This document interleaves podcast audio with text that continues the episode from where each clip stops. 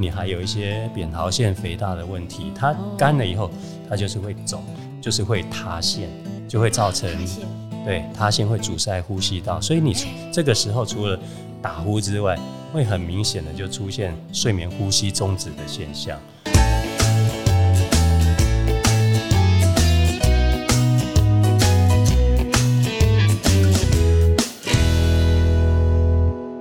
收听达特五四三，我是主持人 C C。台湾呢，众所周知哦，属于海岛型气候，那天气呢本来就比较潮湿闷热，所以呢也因此有许多的病症哦，因为这样产生。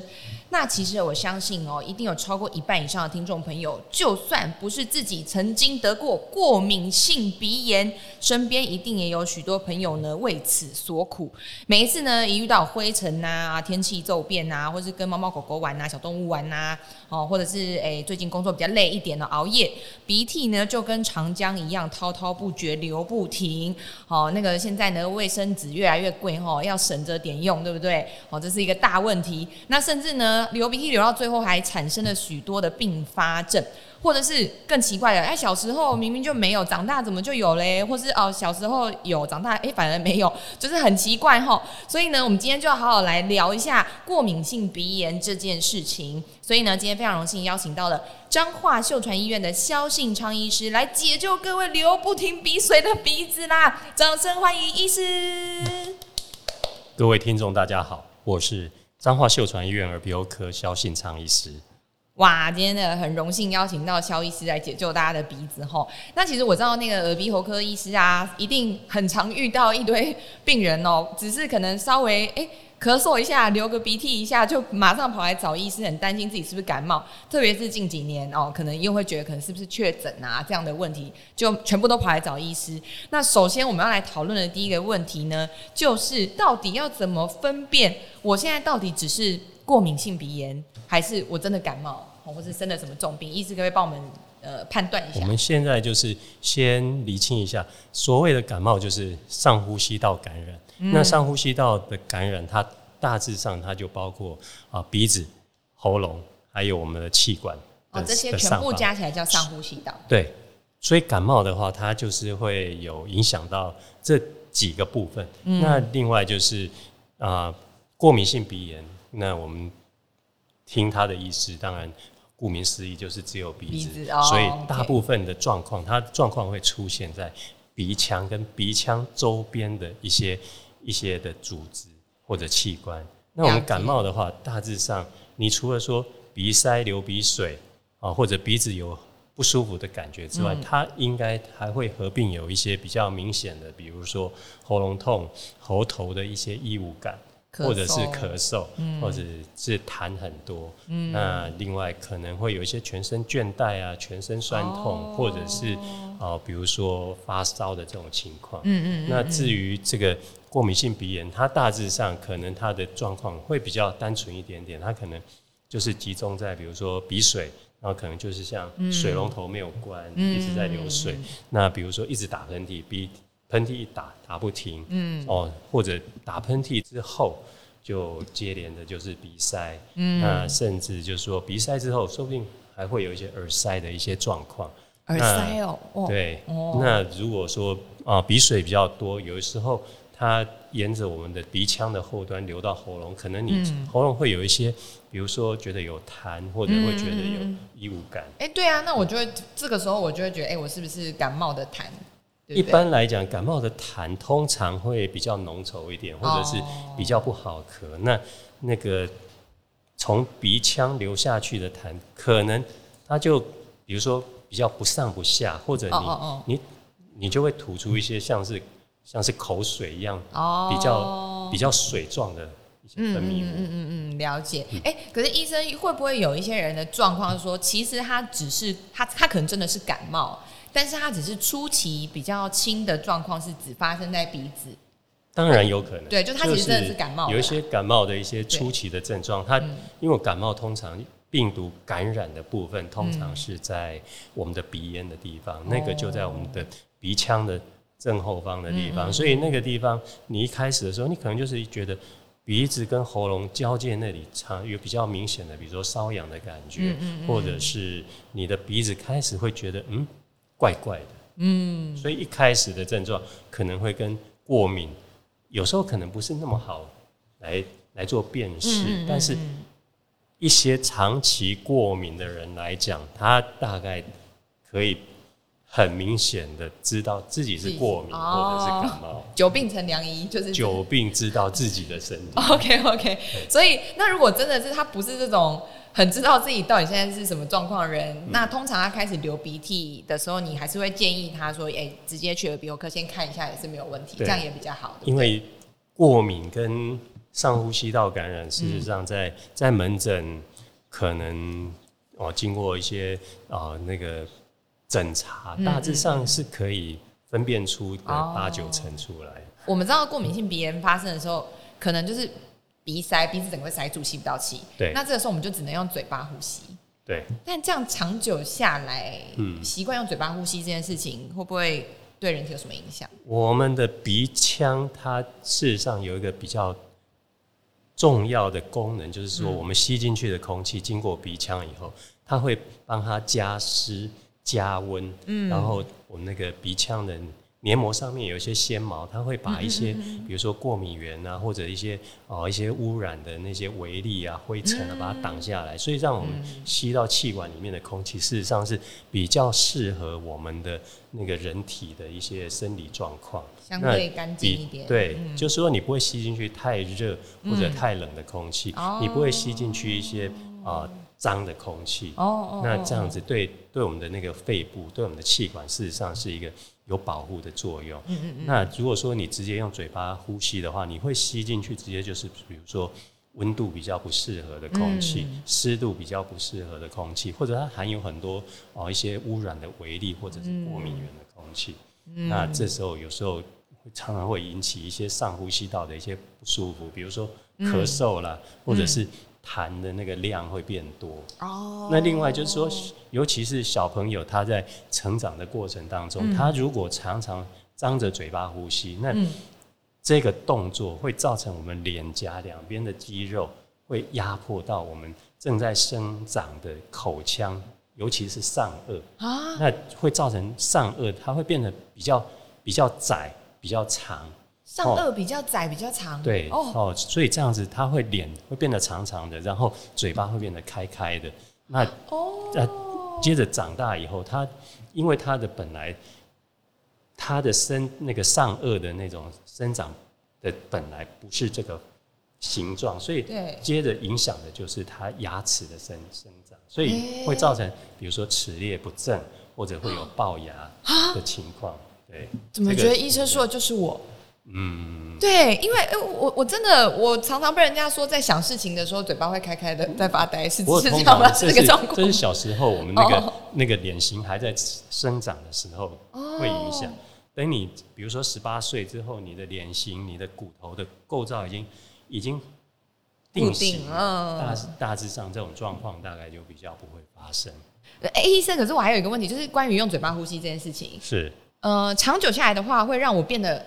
容易打呼吗？会会，这是相关的吗？我好奇这件事，因为打呼大家都会觉得哦，这个人就是嘴巴开开睡觉打呼。我在想这个问题应该跟打呼这是没有两件事情。不过常常在鼻塞，你睡觉的时候，你免不了是要用嘴巴呼吸。是是是。那嘴巴呼吸之后，你的咽喉就比较容易干，尤其是你的上颚，或者是你还有一些扁桃腺肥大的问题，它干了以后，它就是会肿，就是会塌陷。就会造成对塌陷会阻塞呼吸道，所以你这个时候除了打呼之外，会很明显的就出现睡眠呼吸终止的现象。通常这个应该是说，比如说打呼可能是一个鼻塞之后，嗯嗯嗯，再出现的另外一件事情。是是，长久之后之后有可能会。对。那医师，我接着想要问啊，就是呃，关于过敏性鼻炎，那我其实不太确定，但是有发现说身边。呃，过敏性鼻炎的人好像朋友越来越多，是。然后甚至他们有一些人会眼睛黑眼圈很重，对。然后他们跟我说是他们鼻子过敏，我想说，哎，为什么鼻子过敏黑眼圈会很重？那是不是这样的人现在越来越多了呢？嗯，如果说在啊，一九九零年代曾经有台大的教授做过啊一些比较在台北地区做过一些普查，大概、嗯那时候大概有三分之一的人有过敏性鼻炎，哦，然后那是一九九零年代，到了两千年，嗯，从三分之一变成二分之一，就是从啊百分之三十三变成百分之五十。啊，好可怕哦！所以身边你遇到过敏性鼻炎的人，大概应该只会越来越多，会越来越多。那那原因是什么啊？就是原因就是说，除了一些遗传的因素之外，啊然后就是说，就是大致上跟环境是比较有关系，然后嗯比如说空气的品质，然后或者是一些汽机车的废气，然后啊，哦。比如说哦周边的一些抽烟的一些二手烟，然后啊，比如说我们现在的这些啊哦，因为天气越来越热，嗯，那我们空调用的越来越多，对。那有很多的情况就是你的空调的滤网你根本就没有清洗啊。哦，就是这些脏空气就是一直在一直在循环，哦那你就是把你的鼻子当成人体清净机，哦天哪，我我直接自己变成那个滤网，对我的肺。哎啊对，哎、可我我一直以为就是开冷气会让就是呼吸道不舒服这件事是因为干，但其实就是不止，也有可能是因为冷气很脏。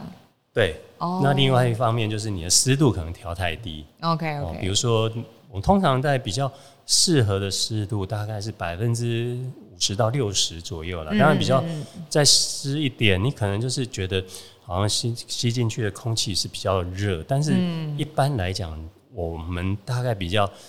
适合的是那种比较温热啊、比较湿一点的空气，这样子对我们的。不管对我们的鼻腔或者对我们的一些上呼吸道，它是一个比较友善的一个一个空气。了解。所以建议说，如果常待冷气房，那冷气房里面是可以放一个什么加湿机啊，嗯，有帮助。是是是，然后是真的有一个湿度计。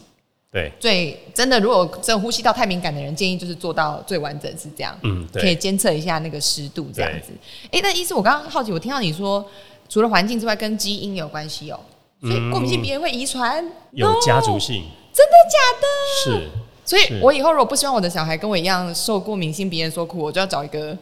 没有过没有过敏性鼻炎的人。那结婚。就是说，根据那个 嗯鼻炎的那个啊、治疗的指引来讲，然后所有的新生儿，不管你的妈妈或者爸爸，嗯，有没有过敏性鼻炎这件事情，新生儿会建议至少好好的喝三个月的母乳。哦，那呃，一般来讲，一般的那个啊、呃妇产科或者是母婴亲善来讲，他们都会建议说，小朋友喝母乳喝到六个月，然后再、嗯。再换上副食副食品，这样子。减少他就是增加他的免疫力，然后减少他太早接触这些过敏的，不管是食物嗯。哦、通常呢，哈，我们一般一些过敏源出生之后，最早接触大致上可能都是食物，食物然后再慢慢的一些空气中的过敏源，嗯这样子。了解了解。哎、你意思那我我刚刚说抽烟啊、二手烟这些东西，可是我现在很多朋友他们都说他们换成抽电子烟呐、然后就是就比较没有污染呐、然后就呛我们说啊，那所以这样在你旁边抽就没有关系喽。嗯，这样是真的吗？真的就不会影响我吗？不是真的。哦、因为 o 这 k 太棒了！我要拿这段给他们听。电子烟或者是一些现在一些啊、那些加热烟，是。然后通常他们出来的那些还是有一些我我们鼻子会过敏的微粒，那你也不晓得他家里面加进去的那些味道或者什么是不是有，它通常是一些化学的药剂啊、嗯。那跟你在一些化学工厂然后排出排放出来的一些啊化学的东西，事实上它只是味道不一样，本质是一样。就还是有可能引起身体的排斥反应。对，太棒了，医师，我就是要你这段话，我要把它截录起来，传给那些一直在我旁边抽烟的朋友。对，好，我如果过敏，对我如果过敏就是他们害的啊。对，好，那意思我还想问哦，除了家族遗传或者是刚刚说环境问题之外，还有其他因素导致过敏的可能吗？嗯，通常环境的因素，通常先是有一些啊、家族的啊、比如说你的体质，然后嗯，那另外我们在啊室内跟室外，嗯。哦，比如说有一些过敏源，比如说有一些污染物，哦。那另外有一些是药物了，哦，哦，那药物。对药物最常见影响过敏性鼻炎或者是气喘，大致上就是阿阿司匹林类的这些药物了哦。这这个是比较长久以来比较啊有医学的报报道的哦。那至于这些过敏源的话，我们大致上就是室内跟室外。嗯，那室内的话，最多的大概就是尘螨啊啊，另外就是一些室内的一些。昆虫，比如最常见的就是蟑螂的一些蟑螂过敏的排泄物，或者或者是猫毛，或者是狗毛的毛屑。哦，那另外有时候最另外加室内最常见的空气污染源就是二手烟。哦，对对对对对。那室外的话，比较常见的一些过敏源，大致上就是比如说花粉，比如说霉菌。哦，尤其像哦春天的时候是。花粉最多的时候，那夏天的话，空气潮湿，然后就比较会有一些霉菌的这种状况。那另外就是一些汽机车的废气，嗯，那另外比如说你住在工业区哦，那当然会有一些哦那些排放的出来的一些污染物啊，是是是。另外有时候有是比如说天气哦从。远方飘过来的沙尘暴的一些 脏空气，当然啊，沙尘暴的时候，对我们也会深受其害，就就是这个样子。了解，哎，那刚刚讲到这些过敏源啊，所以一是我我之前前阵子才去测了那个，就抽血检查，是就是做了过敏源测试，是这些过敏源，你我我我只好我好奇先问我两个问题，一个问题是这个过敏源测试真的有用吗？它它可以参考吗？然后第二个是它呃过敏的部位会有可能。不一样吗？比如说，一样是蟑螂是我的过敏源，好了，我可能接触到蟑螂是皮肤过敏，还是它可能只是鼻子过敏，还是我会嘴巴肿起来，还是什么？通常我们对于过敏性鼻炎的那个诊断来讲，大部分然后就是事实上在在门诊经由哦一些啊局部的诊查，再加上你的那些病史，大致上就可以诊断出大概。八九成的过敏性鼻炎，当然有时候我们如果哦想要再更精确一点啊，比如说你在教学医院的话啊，比如说我们可以给你一些啊过敏性鼻炎的问卷，那我们来算那些过问卷上面的分数啊。另外就是可以啊做一些啊抽血的检测，比如说我们测那个啊免疫球蛋白一的总量，或者是各个过敏源的。免疫球蛋白的总量，那另外有一些当然就更比较更一嗯学术一点的，我们可能可以做一些鼻腔的膜片，看一下那个嗜酸性球啊，或者是我们可以做一些皮肤试验。嗯，那另外就是可能可以做鼻黏膜的那个膜片。嗯，哦，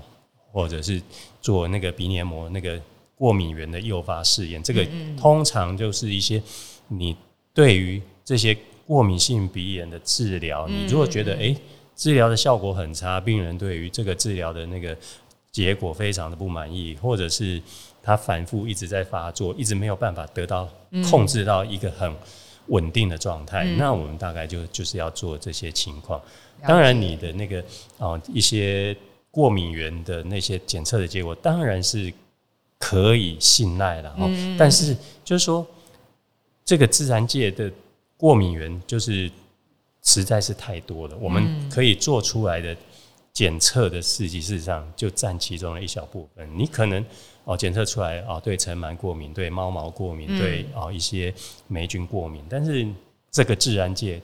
还存在更多我们没有纯化出来的一些过敏。病人常常在门诊说啊，我就空气清净机家里面摆了五六台，然后那个那个床单被套窗帘大概每个礼拜都要洗，然后然后可是为什么我还是一直打喷嚏，或者我的小朋友还是每天一直在揉鼻子？哎，啊，事实上就是嗯，不知道原因，就是说我们的那个过敏的话，通常就是说你一旦诱发过敏，你你的那些过敏的这些。免疫的抗体，它就一直存在。嗯，那存在有时候你只要在接触，它就会在加强；你只要接触，它就在加强。所以那个抗体它是一直存在在那一边。所以你只要环境可能有一点点变化，很微量，所以你不一定是在家，因为我们可以控制的是家里面的环境，可是外面的环境，你通常就对。是，所以事实上过去两三年那个疫情期间，大家戴口罩，门诊的过敏病人也是少很多。哦，原来如此，是，哦所以戴口罩也是一个不错预防过敏的方式，它可以阻隔掉很多你接触过敏源的机会。那那像这样讲的话，就是夏天大家觉得很热，戴不住口罩，无法阻绝过敏源，所以其实夏天照这个逻辑来讲，夏天因为过敏去看耳鼻喉科的人应该会比较多吧？也没、也不一定，冬天有冬天的问题。因为夏天的气候事实上是对鼻子比较友善，哦，所以它我们接触到过敏源的机会就比比上秋冬或者哦冬春，嗯嗯嗯，可能就比较少。好一点。对，好，哎、那意思你刚刚有讲到，就是说，哎、如果真的有一些人过敏性鼻炎发生啊，呃，比较难单纯靠药物去治疗，要找出真正原因嘛。嗯。那呃，其实有一个族群的人，他们真的比较辛苦，就是上班族。嗯哦，他们每天都要上班，每天都要见客户。可是当过敏性鼻炎发生的时候，又没有办法根除治疗的时候，他们真的很惨。嗯哦，可能就是眼睛很痒啊，然后一直流鼻涕，在客户面前还要一直揉眼睛这样。所以呃，如果上班族他今天他想要好好的舒缓跟解决这件事，有有办法可以帮助他完全根除吗？完全根除大概是目前来讲，没有人，至少在在在在西医，我们不敢跟你讲说，我可以完全治疗好你的过敏性鼻炎。大部分哦，像这一种长期的过敏，大致上它的治疗就有几个方向，就是第一个就是抗组织胺，那抗组织胺它是有口服口服的，也有鼻喷剂，然后另外就是一些血管的收缩剂，那也是有口服的跟喷剂。那另外有类固醇，类固醇是也有口服跟喷剂。那另外有一些免疫的疗法了吼，那最最后最后的手段当然是就是手术了哈。啊，手术。那我们那个一般来讲最常用的方，嗯，就是说过敏性鼻炎，我们临床上面就是说就是阶梯式的治疗，就是说我们治疗通常会从比较单纯、比较低剂量的药物开始使用，然后看你对药物的反应，慢慢的把药物加上去，等你稳定之后，我们再慢慢的把药物减下来，然后你稳定的时候，哎、说不定可以暂停用药，或者是哦只用比较，比如说比较单纯的一些鼻喷剂。嗯，那通常一些比较急性的一些发作来讲，就是抗组织胺了、哦。嗯，那我们现在新一代的抗组织胺，事实上它跟那个脂肪的那种结合力是比较没有那么好，所以它通常就比较不会有一些以前那种留在体内。抗组织胺，就是说，比如说造成嗜睡啦、口干啦哦的这些，或者是哦肝脏代谢不好哦残留在体内这些状况，这些新的抗组织胺，事实上它药效很快，而且它是长效。那另外它比较不会造成，比如说口干或者是嗜睡，医师，你说的这个药现在已经在市面上普及，已经事实上已经也上市蛮久。哦，那另外就是，通常我们在药妆店都买得到的那些喷鼻剂，大致上很多人他都已经用的很习惯，那个都是含有一些血管收缩剂。通常这一些我们是哦，比如说你应急的时候，比如说鼻子塞得很厉害，我们通常会，比如说你建议你用个三五天一个礼拜，嗯，然后就停下来不，要再用，因为这种使用久了之后，我们的那个会有一些反弹性的鼻炎，就是说你会变得诶效果变差，或者是鼻塞的状况更严重。那另另外就是我们现在比较有效而且很好用的是一些啊类固醇的鼻喷剂。那现在的这些鼻喷剂，事实上它吸收很快，它不会全身的循环，哦那它不会，就是说它清除清除率很好，嗯嗯它不会造成全身的症状，嗯嗯，而且它对于小朋友来讲，它是一个很很好的一个治疗过敏性鼻炎的药剂。但是，有很多的啊家长或者是我们一般的民众，他只要听说啊你喷喷类固醇，对大家哦、心里面就很担心。对。那事实上，现在的这种新的这种类固醇的喷剂，它的每一喷的那个剂量是非常低，然后它哦。大致上它不要说到全身循环，我们喷进去，的甚至跑到气管、跑到肺部的量也是微乎其微，几乎是没有办法测出来，而且它代谢非常的快，所以哦是没有什么这些的疑虑。诶，是因为呃现在的类固醇的用药只相较于以前是改良，所以才比较不用担心这件事情。嗯，对。那另外就是说，当然有一些比较急性期或比较严重的时候，我们会让你吃个一个礼拜或两个礼拜口服的类固醇，全身性的类固醇。事实上，这个也是就是说，在急性期的时候，让你的症状赶快压制下来，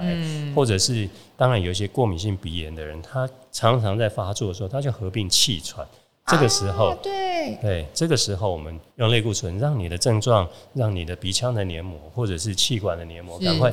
恢复它的稳定，正常运作一下，这样子会比较对于医生对于病人来讲都是一件比较好的事情。哦，哎，医师，你刚才讲到免疫疗法的话，免疫疗法的话，就是就是我们嗯会有一些。啊，减敏的疗法了哈，就是说我们比如说我们测出来的啊，比如说你对啊尘螨过敏，你对毛毛过敏，当然就是之前有有一些已经纯化出来的这些过敏源，它可以在皮下注射，然后每一周或者每两周来注射一下，让你慢慢对这些过敏源产生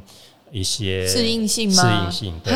哦。不过这一种因为就是说打到皮下的这些过敏源来讲，事实上。嗯，比较就是说，有时候你偶尔还是会遇到，就是说你突然打了以后，它产生一个全身性的大过敏的状态，所以常常就是用的这些减敏疗法。你常常比如说今天来皮下打了以后，你还需要把它留在门诊看十五分钟，比如观察个二十分钟、三十分钟，然后然后门诊需要准备一些急救的一些药物然后那最近几年来有。已经有制造出来一些舌下的一些过敏的含片哦，这个好酷哦，我们可以再慢慢收集一下这个数据，然后说不定哦，对于这一些很难控制的的过敏性鼻炎，或者是很不想吃药或者很不想喷药的这些人来讲，新的选择是哇哇，好厉害哦！那个过敏性鼻炎其实。大家可能呃没有这个问题的人，可能就觉得只是一个小事情啊，也不是真的生病的感觉。嗯，但其实真的发作起来蛮不舒服的。然后，所以我觉得也很感动，就是很多医生一直在为这些人想办法，然后一直推陈出新，就是比较好。这个市场很大啊，市场大，这个市场对，而且他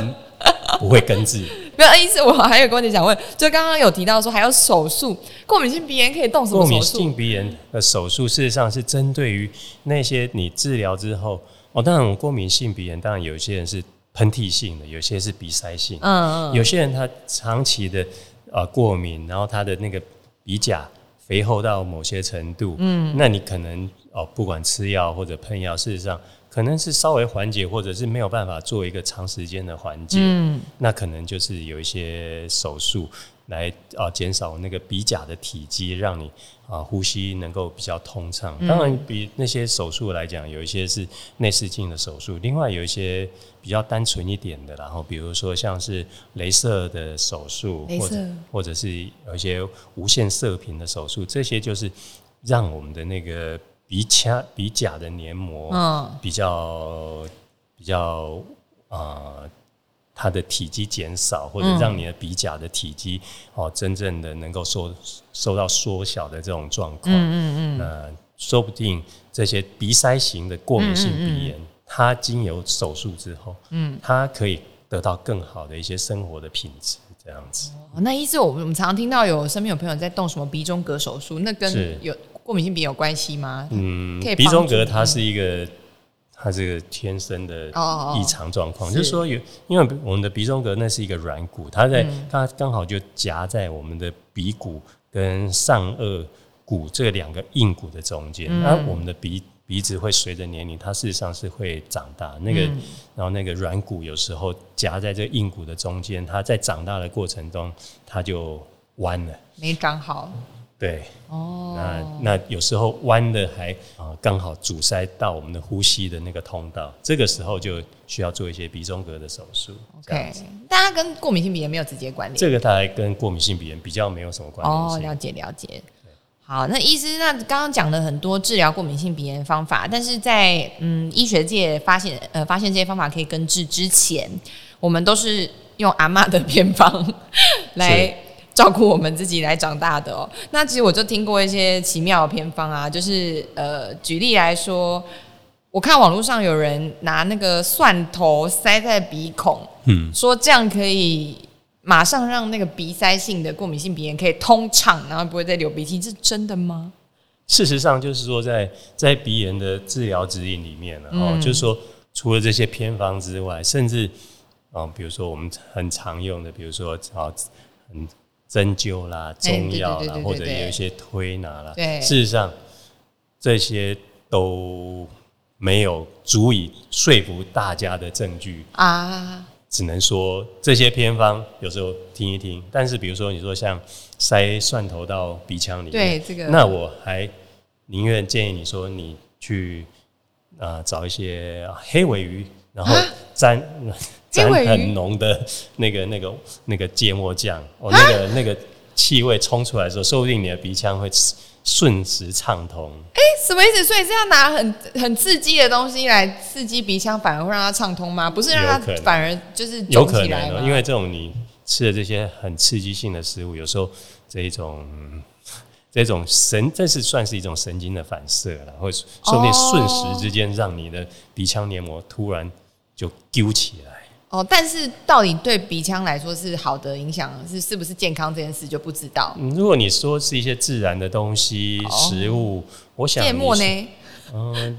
就是那我我们一天到晚在吃吃生鱼片，在蘸芥末。没关系，下次你沾多一点试看试看看看鼻子会不会痛这样子。对，好，那我们还是就是交给专业医师来判断，大家也不要尽信网络上的偏方哈。对，哎，那医师，那呃，除了用药治疗之外啊，如果真的过敏发生，我们在生活环境和饮食上有没有什么可以注意的地方？一般来讲，过敏性鼻炎大致上它是跟空气里面的一些污染物或者是过敏源比较有关系，然后食物的话，通常大致上它造成的。一些症状大致上会在皮肤或者是肠胃道，所以，所以我们通常在过敏性鼻炎的治疗方面，通常对环境的控制是比较强调。那比如说是被单、被套要常常换洗，那不要用地毯，不要用布窗帘，不要用地毯。对，那个是那个是藏过敏源最最好的地方。对，那另外就是你的。冷气的滤网要常常的清洗。嗯，那当然，比如说哦，家里面放个空气清净机可能有有效了哈。嗯，那比如说现在出外的时候，如果你觉得哎空气不好，戴个口罩。嗯，有些人甚至连睡觉都戴口罩。哎，这样是好的吗？这样推荐吗？嗯，我是觉得平常戴口罩就已经呼吸有点困难啊。对，睡觉戴口罩，但是有有患者是跟我们讲说他。睡觉戴口罩，他就可以熟睡。是哦哦，我是有听过一个说法，是说这样子，呃，你呼吸的那个湿气会会一直蓄积在。对对对对，好像就比较不会有肝不舒服的问题。哦，是那所以，我如果家里有空气清净机，我就是就算我出门，我就二十四小时让它开着，也是比较好的，有帮助。哦，哇，太棒了！哇，那今天我们跟肖医师真的讨论了非常多关于过敏性鼻炎的相关知识，再次掌声，谢谢肖医师。哦，谢谢，谢谢。哇，那我相信人真的有很多听众朋友呢，你们一定都被过敏性鼻炎哦困扰很久。那希望今天这一集呢，可以帮助大家在日常生活中的环境呢，可以做一些调整，然后也当然在治疗上面呢，可以寻求专业的医师来给你们最完善的帮助。那相信今天听完我们肖医师的解惑之后呢，你们就可以。更好的来照顾自己的鼻子，远离过敏性鼻炎啦！那我们就再次谢谢肖医师。好，谢谢各位达特五四三的各位听众，我是主持人 C C，我们下集再见，拜拜，拜拜。